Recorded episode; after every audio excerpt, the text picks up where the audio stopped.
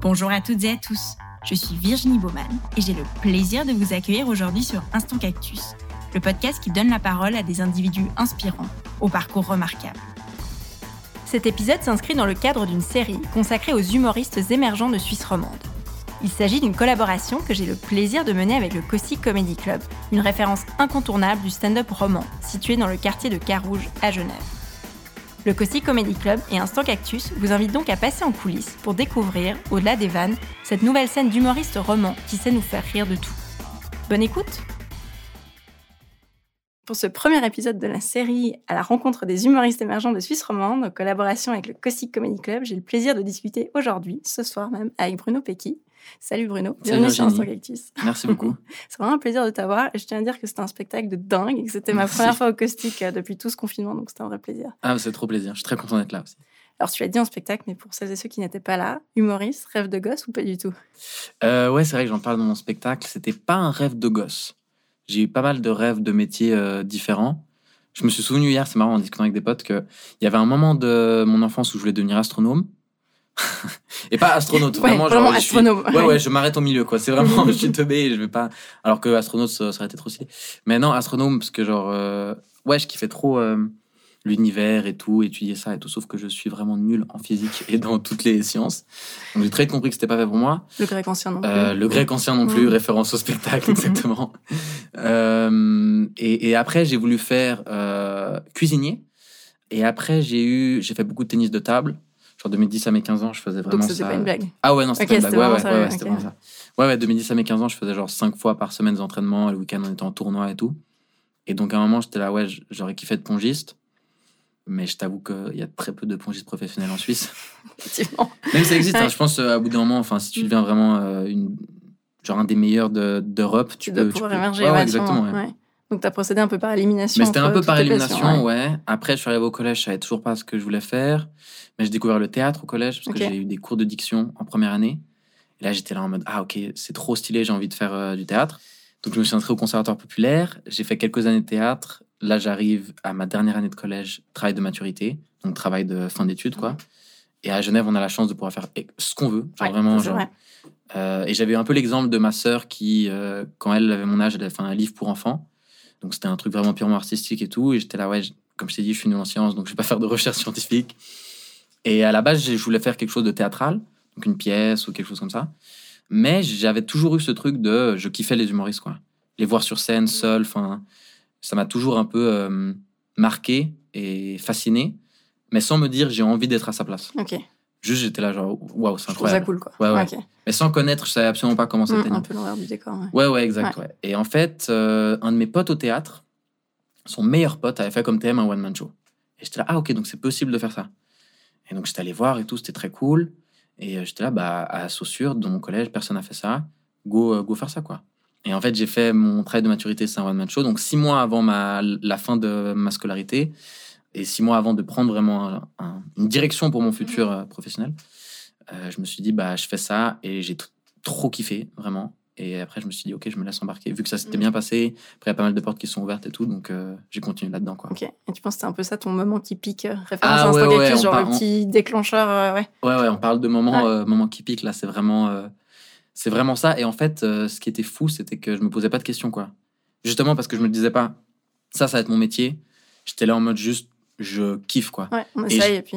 Ouais, exact, Ouais, Vraiment, je suis allé avec naïveté, je savais pas ce qu'il fallait pour faire un spectacle, je savais pas combien de temps ça prenait, je savais pas euh, à quel point c'était difficile de retenir le texte, à quel point c'est difficile d'être nu devant un public. Mhm. Enfin, j'étais pas nu sur scène, mais disons genre d'être à nu, ouais, vraiment. mais, euh, mais tout ça, et, et finalement, c'est tellement bien passé, surtout que genre, on a Lola, la plus grande de- des collèges à, à De Saussure, de Genève. Donc c'est 400 places. Et moi, j'étais là, jamais je vais remplir 400, tu vois. 400 places pour un premier spectacle comme ça et tout. Je, je voulais même mettre des. Tu sais, des fois, quand il n'y a pas beaucoup de gens, ils mettent genre des, des, des sacs poubelles Ouais, ou des trucs pour, pour cacher des gradins. ouais, Voilà, ouais. c'est ça, c'est ça. Et j'étais là, vas-y, je mets ça, je demandais à des potes et tout. Finalement, j'ai pas fait, surtout par flemme. Mais j'avais fait masse de promos, c'était gratuit. Et c'était ce truc un peu de Ah putain, il y a un étudiant à Saussure qui fait un, un travail de maturité, il fait un one-man show comme thème. Go, on va le voir, quoi, tu vois. Et je pense qu'il y en avait, bah, il y avait déjà mes potes, tous ceux du collège avec euh, qui je passais du temps et tout, qui étaient là pour me soutenir. Il y avait des profs à moi. Je pense qu'il y avait quand même des gens qui étaient là en mode Ah, on vient Et si c'est gênant, ça va être drôle, on pourra se raconter ça pendant 10 ans. Et moi, j'aurais dû m'exiler euh, dans un autre pays. Parce que toi, à ce stade-là, tu avais quoi 17, 18, 19 J'avais ans 18 par ans. là Ouais. 18 ans. Pas, pas le tract, tu te disais pas, Ah ouais, ouais, ça va toujours énormément. faire et tout. Ah, quand Bah, même. en fait, en fait, énormément, mais c'était un track dissipé sur plusieurs. J'ai ce souvenir vraiment très marquant où je valide mon TM. Donc, où j'envoie mon truc, euh, je clique sur le. Je, je valide le sujet de mon TM. Donc, je suis là, ok, là, je peux plus revenir. J'ai plus le choix, je suis obligé de le faire. Je le fais, ouais. Et je l'ai préparé avec tellement. Je pense que c'est l'un des trucs de ma vie que j'ai que j'ai le plus été organisé. Elle était vraiment pas française cette phrase, mais t'as compris. Mais j'ai euh, compris l'intention. Et, euh, et vraiment, je me suis pris en avant. J'ai écrit tout l'été. Enfin, j'avais une certaine rigueur, une discipline. Et je pense que j'avais cette discipline. En tout cas, quand je compare maintenant où il y a, il y a des, des choses dans lesquelles j'ai moins de discipline, alors que c'est mon métier, tu vois, ça n'a pas de sens. Mais justement, parce que c'était un côté euh, de kiff, de passion, tu vois. Genre, ah, j'ai fait, j'ai fini mon, mon taf pour l'école, je peux faire ça, Je quoi. peux faire ça en plus. C'est ouais. plus du kiff que d'une pression et de me dire genre ah putain je dois être drôle quand j'écris. Je me prenais pas la tête, je faisais ça. Il y avait une pote à moi du théâtre qui m'aidait pour la mise en scène, un pote à moi qui est qui était un gesson qui m'aidait pour euh, les lumières, pour euh, tout ça. Et franchement c'était un kiff de faire. On a pris ça bien à l'avance. Et le jour même j'ai eu beaucoup de stress parce que bah, comme je t'ai dit je pensais pas que ça soit complet, que ça allait être complet. Et mon cousin plaçait les gens dans la salle avec d'autres potes à moi. Et 15 minutes avant il vient, il me demande mon micro. Et il me dit, euh, donne-moi mon micro vite, vite, vite. Et je fais, mais il se passe quoi et tout. Il me dit pas, il prend le micro et je l'entends dire genre, ok, là, toutes les places assises sont prises, asseyez-vous sur les escaliers ou restez debout au fond. Et oh putain. Et là, j'ai eu un shot de stress. Et finalement, c'est trop bien passé. Le public était vraiment genre en feu. Enfin, c'était genre incroyable. Et, euh, et c'est vraiment ma scène préférée, euh, toute. euh, Mm. toute Ouais, gravé à jamais, je pense. Ouais, ouais, ouais. ouf. Et j'ai ce souvenir, justement, tu parlais d'instant euh, cactus. Là, c'était vraiment le cas parce que grande salle, noir complet, je vois pas le public. Et juste, je dis des choses sur scène, je me balade sur une grande scène et j'ai des rires, mais de 500 personnes. Du coup, c'est vraiment genre une vague que j'ai jamais eue, je savais pas ce que c'était. J'avais fait quelques scènes avant, mais pas devant 500. Et là, j'ai, je pense à mon texte et à ce que je fais et tout, mais j'ai un, un petit truc dans ma tête qui me dit, ah ok, j'ai envie de faire ça, genre, tout le temps. Ok. J'ai envie que ça soit mon métier, quoi. J'adore ces histoires, c'est ouf. Et ouais, ouais, ouais, c'était vraiment ça. Et j'étais là, genre, Ouais. ok, maintenant j'ai envie de, de revivre ce moment-là, quoi.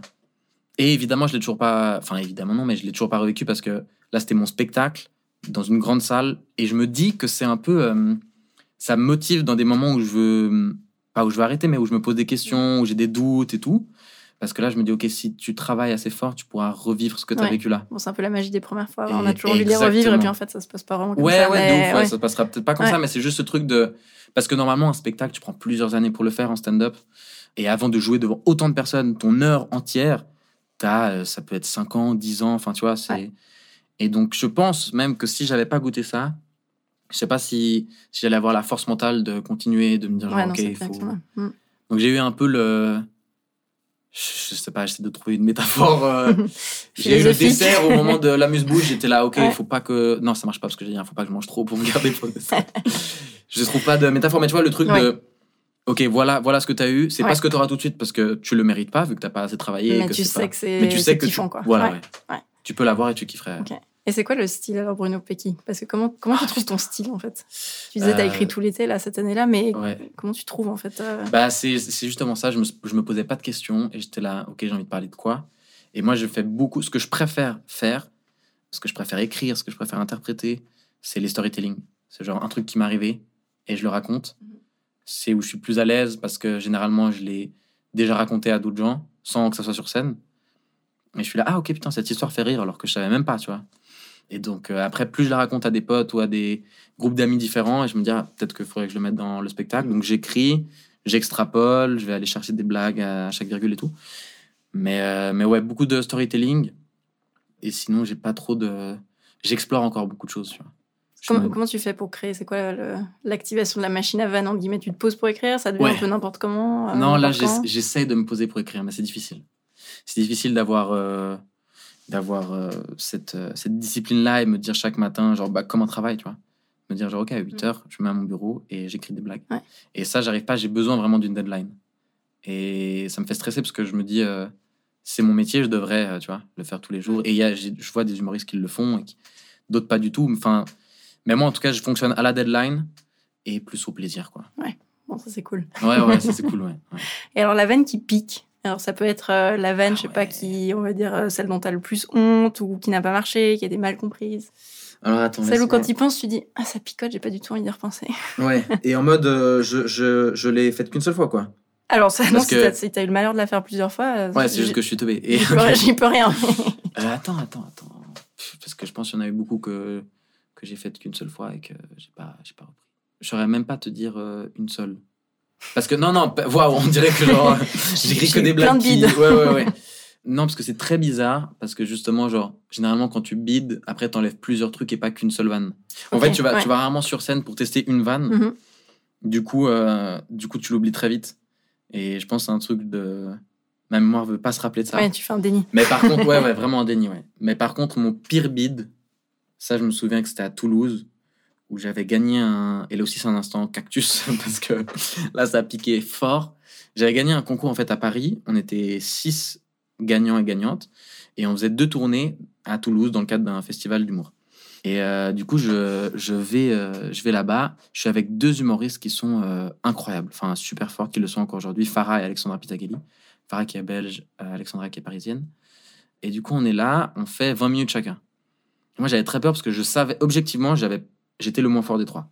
C'est-à-dire que j'avais le passage qui, qui faisait le moins rire et tout. Et ça faisait à peine un an, ça faisait même pas un an que je faisais de l'humour, je pense. Donc c'était très compliqué et tout. Et je me dis, ok, donne tout, donne tout, donne tout. On fait genre six dates en tout. Première date qui se passe très bien, équilibrée, mais parce que je commence aussi. Donc c'est un peu crescendo et tout. Deuxième date, on dit, ok, on change d'ordre. Farah commence, Bruno en deux, Alexandra en trois.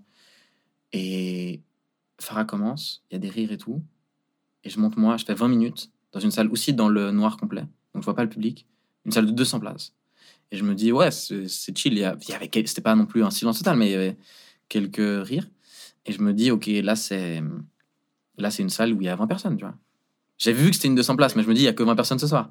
Et à la fin de mon, de mon sketch, quand je dis merci et tout, c'est tout pour moi, que j'avais très mal vécu, évidemment, parce qu'il n'y avait pas beaucoup de rire, je vois qu'elle est pleine. Et je me dis, oh putain, ok, donc là, je viens de, je de faire un immense. Et j'étais très, très, très, très, très mal. Et c'est ce soir-là qu'il y a une dame qui est venue nous voir à la fin, qui a dit Alexandra, super, vous avez un style euh, très grinçant, mais à la fois poétique, j'adore. Farah, oh, vous êtes engagé, qu'est-ce que vous êtes drôle. Et alors vous, euh, on a très vite compris que vous n'étiez pas là pour nous faire rire.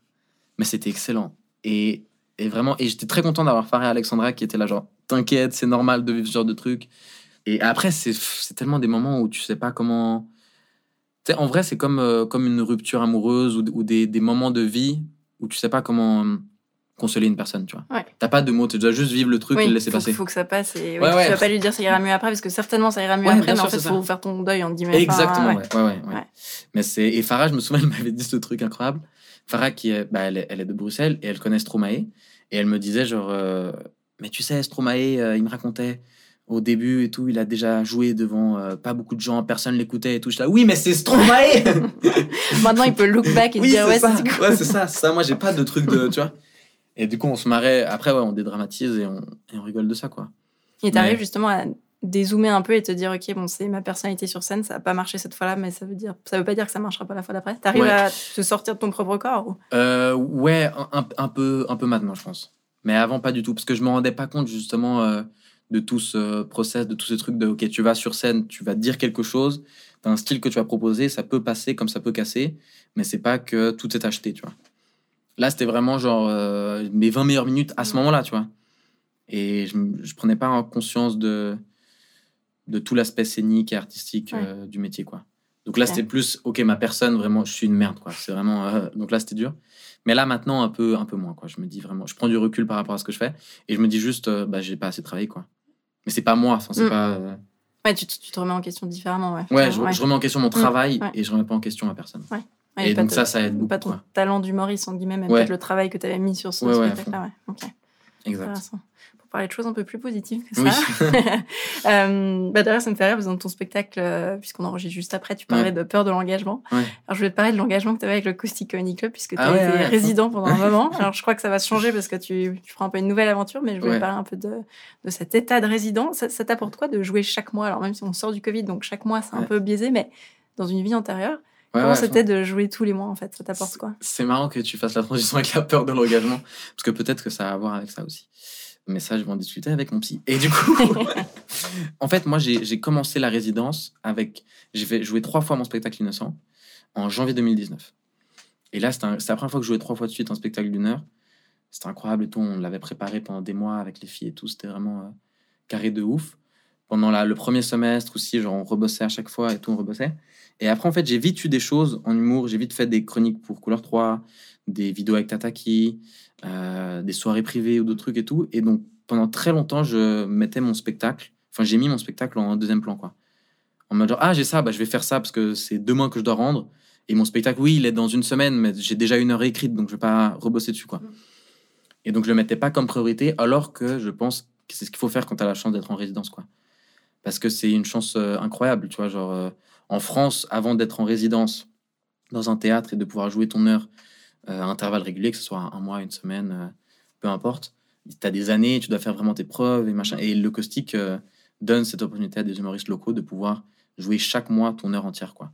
Donc ça, c'est incroyable et c'est comme ça que tu progresses. Et je pense que moi, en tout cas, à partir d'un certain moment, si je fais mon autocritique et que je regarde un peu, à, je fais un feedback là-dessus, c'est qu'à partir d'un certain moment, je me reposais un peu trop peut-être sur mes acquis et j'allais moins gratter vraiment le ouais. spectacle et me dire ok, je peux retester une heure complète. C'est ce que j'allais te demander. Est-ce que tu testes des nouvelles choses à chaque fois Ouais, ou est-ce ouais, que tu prends pas de risque et tu dis je joue mon spectacle et je teste plutôt des trucs dans, je sais pas, les plateaux d'humour ou... Bah en fait, euh, avant, euh, j- j'essaie de tester ça à chaque fois et ça, la version que tu as vue là n'est pas du tout la même. Ça a beaucoup changé, la structure, euh, ce dont je parle, les thèmes, tout ça a énormément changé. Mais il y a ce truc de, si tu veux tester des choses, il faut les avoir écrites, tu vois. Et donc si je laisse mon spectacle euh, dans un plan, sur un plan secondaire, bah je bosse pas dessus et donc je reprends le spectacle du mois passé.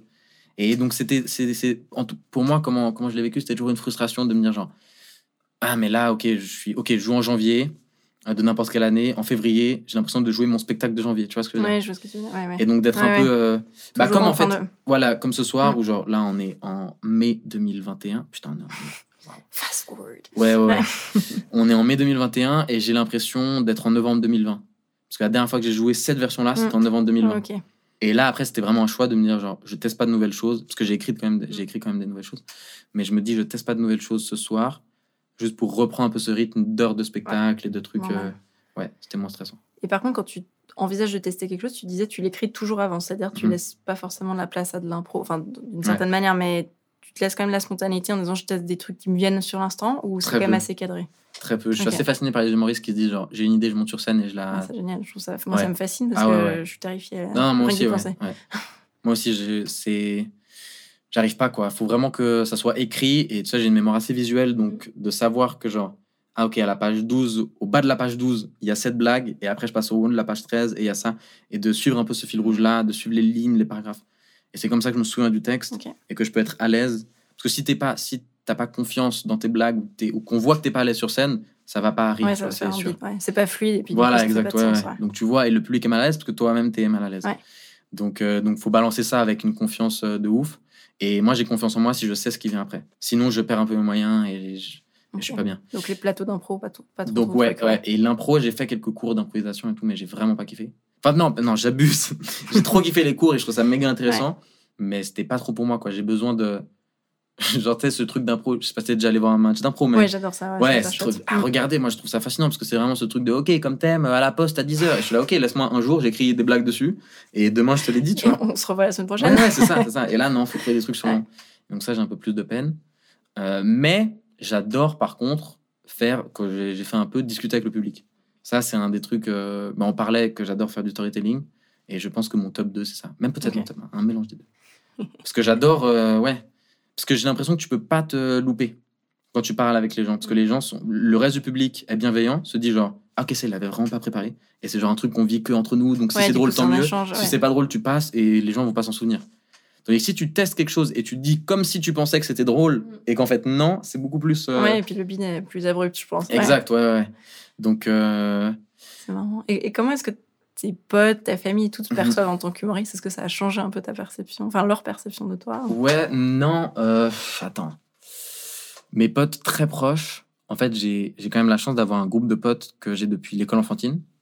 Et euh, bah, ceux avec qui je discutais un peu à la fin du, du spectacle, c'est vraiment des gens que je connais depuis que j'ai 4 ans.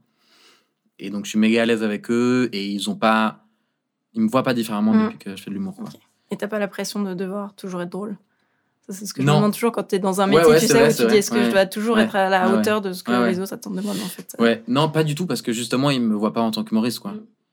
Vraiment, ils me voient pas en tant qu'humoriste. Et, euh, après, des fois, forcément, ils vont me faire des, des petites piques. Euh, si je fais une blague pas drôle, ils sont là, ouais, putain, lance-toi pas dans l'humour. Ou, ou au contraire, genre, ah, on voit que t'es l'humoriste quand je fais une blague drôle. Mais très peu, vu que, vu que j'ai des potes depuis avant. Ouais, ça vient pas en. Ouais, ouais, ça vient pas, ouais. En tout ça. Et par contre, moi, je vois peut-être, moi, je suis peut-être différent dans mes groupes de potes, justement dans ce groupe de potes-là, ou dans mes autres groupes de potes, je vais peut-être moins essayer de. J'ai moins besoin d'attention quand je suis en soirée qu'avant. Et avant, j'avais besoin peut-être un peu plus, justement, d'être drôle, de faire un peu. Euh, Donc là, tu l'extériorises différemment. Et là, ouais, ouais, ouais, là, à fond. Là, je me dis. C'est méga je sais pas pourquoi tu vois encore un psy. Ouais. et là, ouais, là, je me dis, bah, enfin, le mardi soir, je sais que j'ai mon spectacle, les gens vont m'écouter, donc j'ai pas besoin de plus que ça, quoi. Euh, et, et, par rapport aux autres résidents du caustique, c'est comment un peu l'ambiance Genre, vous entraidez beaucoup Vous travaillez vos spectacles ensemble Comment ça se passe? Bah, ça, ça dépend. Après, on est cinq, donc euh, bah, forcément, tu as des affinités avec euh, plus qu'avec l'un qu'avec l'autre. Tu vois plus souvent l'un que l'autre ou quoi. On sait qu'on est là l'un pour l'autre, en fait. Mhm. Et souvent, on fait nos premières parties. Donc ça, ça aide beaucoup parce que si on a le temps, on reste pour voir le spectacle. On peut faire des retours à la personne. La personne prend ou pas les retours, tu vois.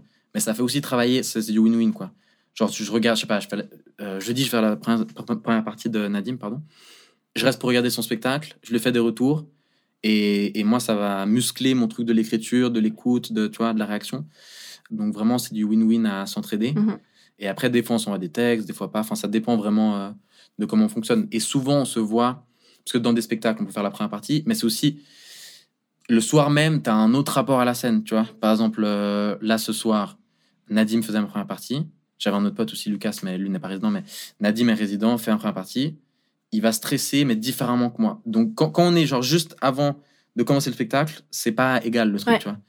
Donc, on est un peu chacun dans nos bulles et tout machin. Mais après, en dehors, on est là vraiment, on peut s'entraider pour des. Ok, donc c'est méga bienveillant et vous, ah vous êtes potes, quoi. Enfin, ouais, ouais, ouais, c'est ça. Ouais, ouais, vraiment.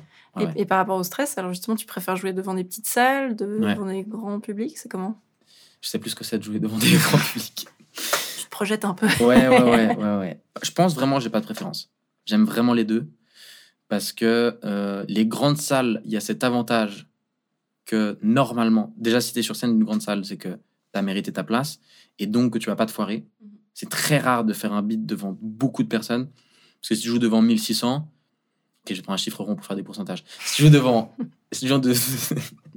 si tu joues devant 1000 personnes, tu vois, même si t'as que 20% de la salle qui rigole, donc 200, et là je sais que tu me juges et que tu dis putain il est trop fort en maths. Non, j'allais plutôt dire, j'ai cru que t'allais faire une blague de la cité de la peur, mais c'est vrai que je me suis dit que j'étais ah trop vieille parce que tu l'as peut-être pas vu. Je l'ai même pas vu effectivement. Mais ça c'est plus mon inculture cinématographique. mais mais euh, mais tu vois, tu, tu, joues devant 1000 personnes, tu fais une blague, il y a que 20% de la salle qui rigole, ça fait déjà 200 personnes, et t'as pas l'impression de bider. Le public n'a pas l'impression que tu bides, toi t'as pas l'impression de bider, donc c'est chill. Tu joues devant 20 personnes. Ce soir, on est 17, euh, en période de Covid, donc aussi qu'on est 17, qu'on est complet. Donc, euh, donc ouais, prenons 20, on arrondit. 20% de la salle rigole, ça veut dire 4 personnes? Ah, je suis fort, ouais. Putain. Well done. Calcul mental. 4 euh, personnes rigolent, c'est gênant. Si t'as que 4 personnes. Tu vois ce que je veux dire? Oui, forcément. Donc, L'intensité va pareil. Ouais, ouais, c'est ça. Donc, t'as. Mm. Mais c'est paradoxal parce que t'as moins de pression, tu dis tu peux moins louper, mais t'es quand même devant plus de monde. Donc t'as plus de pression, c'est un mélange de. Mais je pense que ça c'est un peu une équation, quoi. Mm. Je fais que des rêves mathématiques. c'est ça, au final. T'as complètement loupé ta carrière en maths, et, et, par rapport au, fait d'avoir fait ses armes dans une petite salle, de, pratiquer ici, c'est quoi l'avantage Ah ouais, bah ça c'est trop bien pour après, parce que la plupart des salles que, que je fais, c'est des petites salles, tu vois. Mm. C'est rare que je fasse des grandes salles. Si je fais des grandes salles, c'est que je suis sur un plateau où il y a des gens beaucoup plus connus que moi et les gens viennent voir ces gens beaucoup plus connus. Donc la plupart des salles que, que je fais, c'est des petites salles, donc ça permet juste d'être à l'aise, quoi, dans des capacités comme ça. Et moi, j'adore ça parce que c'est. Bah justement, je te disais, j'adore le parler aux gens.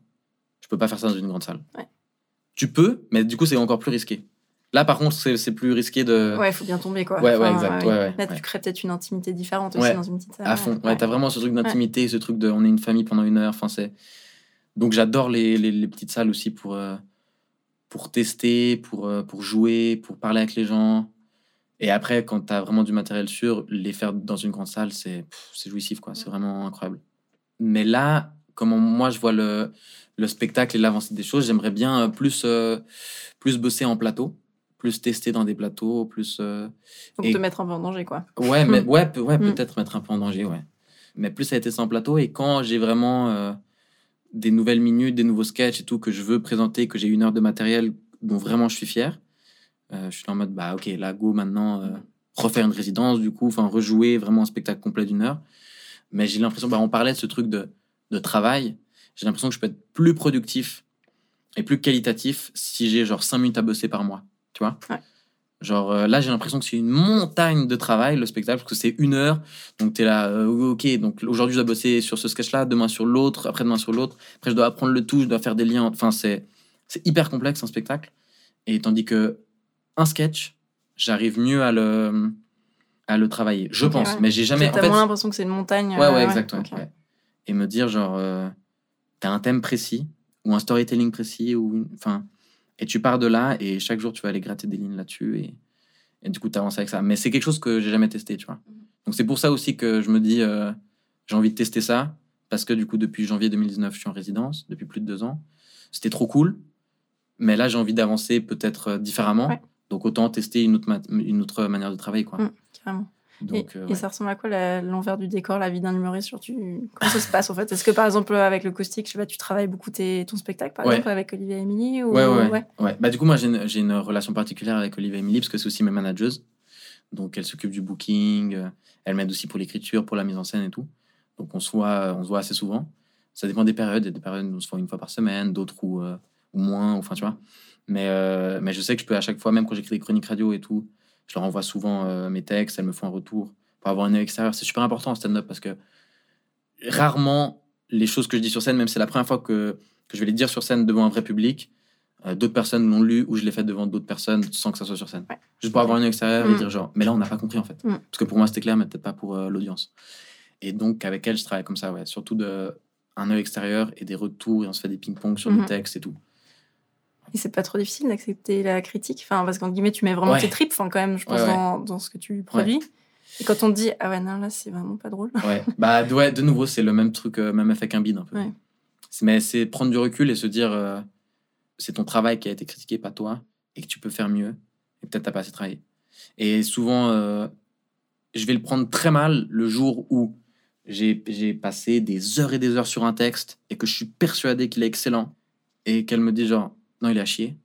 Là, je vais vraiment... euh, Mais souvent, après, c'est même, même moi, au fond de moi, je savais que cette blague était pas drôle.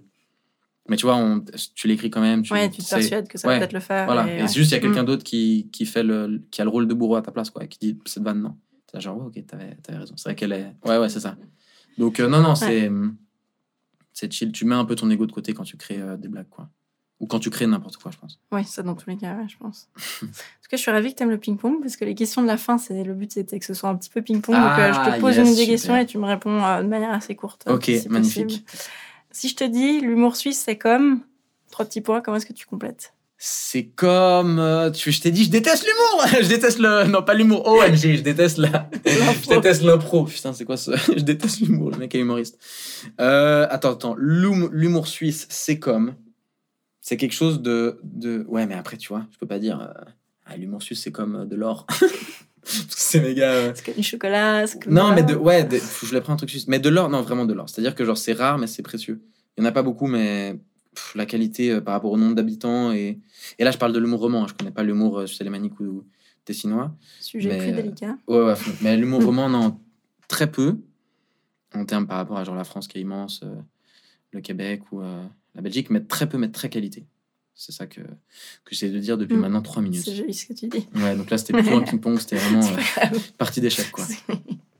Qu'est-ce qu'on va dire? Si tu étais, je sais pas, un super-héros, ton super-pouvoir, ce serait quoi? Ah putain, j'ai longtemps réfléchi à ça.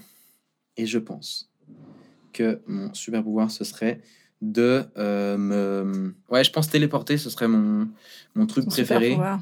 déjà j'ai pas de temps de voyage c'est très chill genre t'as fini un truc euh, éprouvant t'as pas un retour à la maison à faire c'est méga écologique on en parle pas assez hein mais C'est vrai, mais euh, très écolo je pourrais arrêter de prendre l'avion mais continuer à faire des voyages de ouf donc euh, ouais se téléporter euh, direct Cool. Est-ce que tu préfères dans ta vie d'humoriste? Ce que je préfère dans ma vie d'humoriste être sur scène Concis, facile. Alors, les questions un peu de fin. Si tu avais pu te donner un conseil quand tu as commencé, ce serait quoi? Travail dur et doute moins. En fait, je donnerais tellement de conseils. Mais surtout, euh, travail dur. Quoi. Je, mets beaucoup d'importance sur le capital travail et que je pense qu'il n'y a que ça qui peut faire changer les choses. Ouais, travail dur et pense moins en vrai. Ce que j'ai fait pour le, le TM, euh, pour One Man Show et ce que j'ai kiffé. J'ai beaucoup travaillé, mais sans me rendre compte que c'est du travail parce que j'aime ça. Et je doutais moins je me posais mieux, moins 25 000 questions comme aujourd'hui. Du coup, on arrive à la fin. Donc, si on veut te suivre, te retrouver, te découvrir, ça se passe comment? Ça se passe où? Ça se passe surtout sur les réseaux sociaux, principalement Instagram. Donc, c'est @bubpeki, B-U-B-P-E-K-I. Et là-dessus, je mets toutes mes chroniques que je fais en radio, mes dates de spectacle. Je partage mes vidéos aussi que je fais avec Tataki et tout ça. Euh, donc, ouais, Instagram principalement et un peu Facebook. Cool, merci beaucoup. Ben, merci à toi. On arrive ainsi à la fin de cet épisode. J'espère qu'il vous a plu. N'hésitez pas à suivre le Caustic Comedy Club sur les réseaux sociaux et à en découvrir la programmation sur le site www.causticcomedyclub.com. Un grand merci à toutes et à tous pour votre écoute et je vous donne rendez-vous pour le prochain épisode.